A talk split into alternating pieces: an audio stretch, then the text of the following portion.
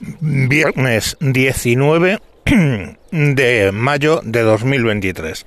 Me encuentro, bueno, me encuentro viendo los efectos de cuando uh, los políticos se enfrentan con la sociedad, son más populares, salen más, hablan sin haber pensado mucho lo que dicen o se hace en las campañas electorales.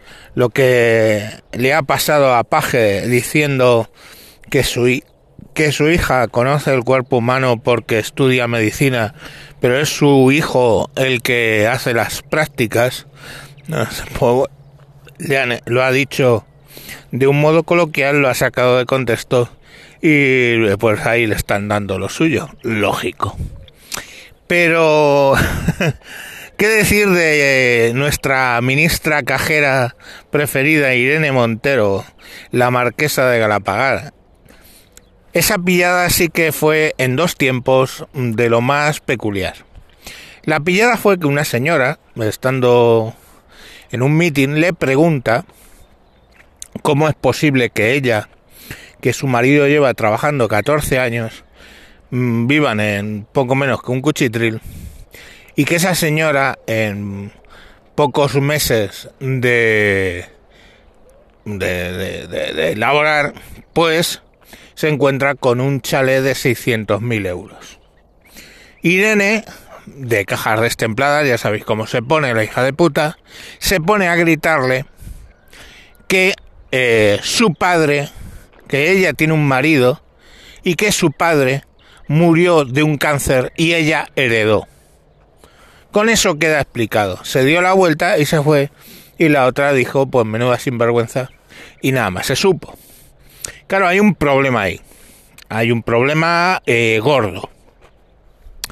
La vivienda, el chalet de Galapagar, que compraron estos dos energúmenos, la adquirieron en mayo o marzo. Marzo o mayo, da igual. El padre de esa señorita murió en junio. Entonces, excepto que el señor creo que se dedicaba a, traslados y cosas de esas, el señor ese hubiera, em, no sé, heredado antes de morir, eso se puede hacer, heredar, ¿no?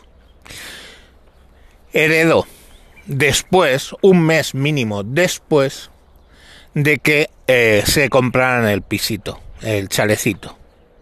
El hotelito que dice mi madre. Bueno, de entrada, la señora Irene Montero se benefició en la herencia de eh, un tema que había traído Esperanza Aguirre, que es quitar los impuestos sucesorios entre padres e hijos. ¿Vale? Entonces lo quitó Esperanza a Aguirre y se beneficia a ella cuando su partido político pide que vuelvan esos impuestos. Ya la primera en la frente.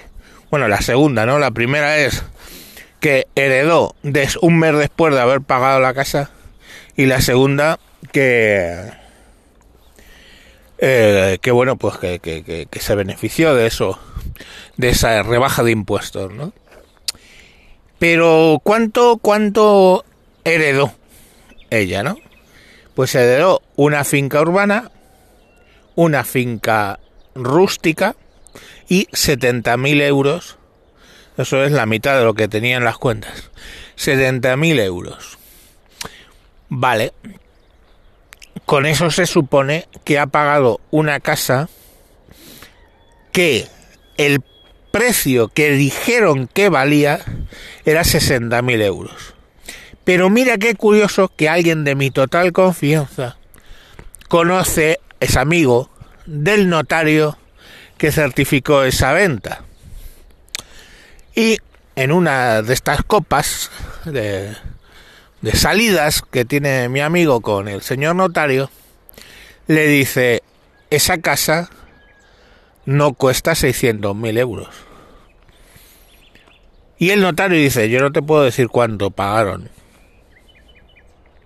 Pero ¿de verdad crees que una casa de 280 metros con 2.000 de parcela, piscina, jardín hecho, en Torrelodones, en La Navata, o sea, perdón, en Torrelodones, en Galapagar, en la Navata, la mejor zona de, de Galapagar, ¿tú crees que cuesta 600.000 euros?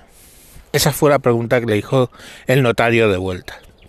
La realidad es que esa casa está tasada en 1.200.000, o sea, el doble. ¿De dónde han sacado estos dos 1.200.000 euros? Hombre, pues está claro, ¿no? aparte de que es una señora que tiene tres hijos, o sea, yo tengo seis, sé lo que pesan. Entonces, eh, ¿de dónde ha sacado esa cantidad de dinero? Pues yo qué sé. De lo de territorio Apache, eso que tenía con Irán su marido, es dinero de Irán, dinero negro de Irán, el dinero negro de Venezuela, el dinero de los afiliados, el dinero de... ¿De qué? ¿De dónde ha salido un millón doscientos mil euros con una herencia de setenta mil? ¿De dónde? Pues, y además una herencia, repito, de setenta mil conseguida un mes después de haber pagado la casa, de haber hecho el contrato de la casa. ¿De dónde? Pues hijo, pues o de Irán, o de Venezuela, o de ti, de mí, o de mil sitios, pero desde luego no currando. Trabajando eso no se consigue. No, no se consigue. Yo, oye, me, me digo que tengo buen sueldo. ¿Vale? Y pues, ¿qué queréis que os diga? Tardaría más de 20 años en conseguir esa cantidad de un millón de euros. 20 años, ¿eh? De salario sin hacer absolutamente nada más. Es para que os hagáis un poquito a la cabeza el dinero que ha costado esa casa. 20 años de un buen salario sin decir nada más. Entonces, bueno, pues eh, yo entiendo que Paje dijo una gilipollez de sus hijos. Pero hostia lo que nos dijo Irene Montero, ¿eh? que había usado el dinero antes de heredarlo. Venga, sin más os voy a dejar porque es que no, no, no, no tiene más. O sea, que os he descubierto hoy, queridos niños y niñas, que muchos políticos, por no decir todos, son una puta panda de mangantes. Una puta panda de mangantes son una puta panda de mangantes, no hay más, no hay más. Y ojo, que lo que mangan no es el dinero del el Estado, no. El Estado somos todos. Es tu dinero y el mío. Con eso se ha comprado la, la, el casoplón, el hotelito en Galapagar. Venga, hasta luego.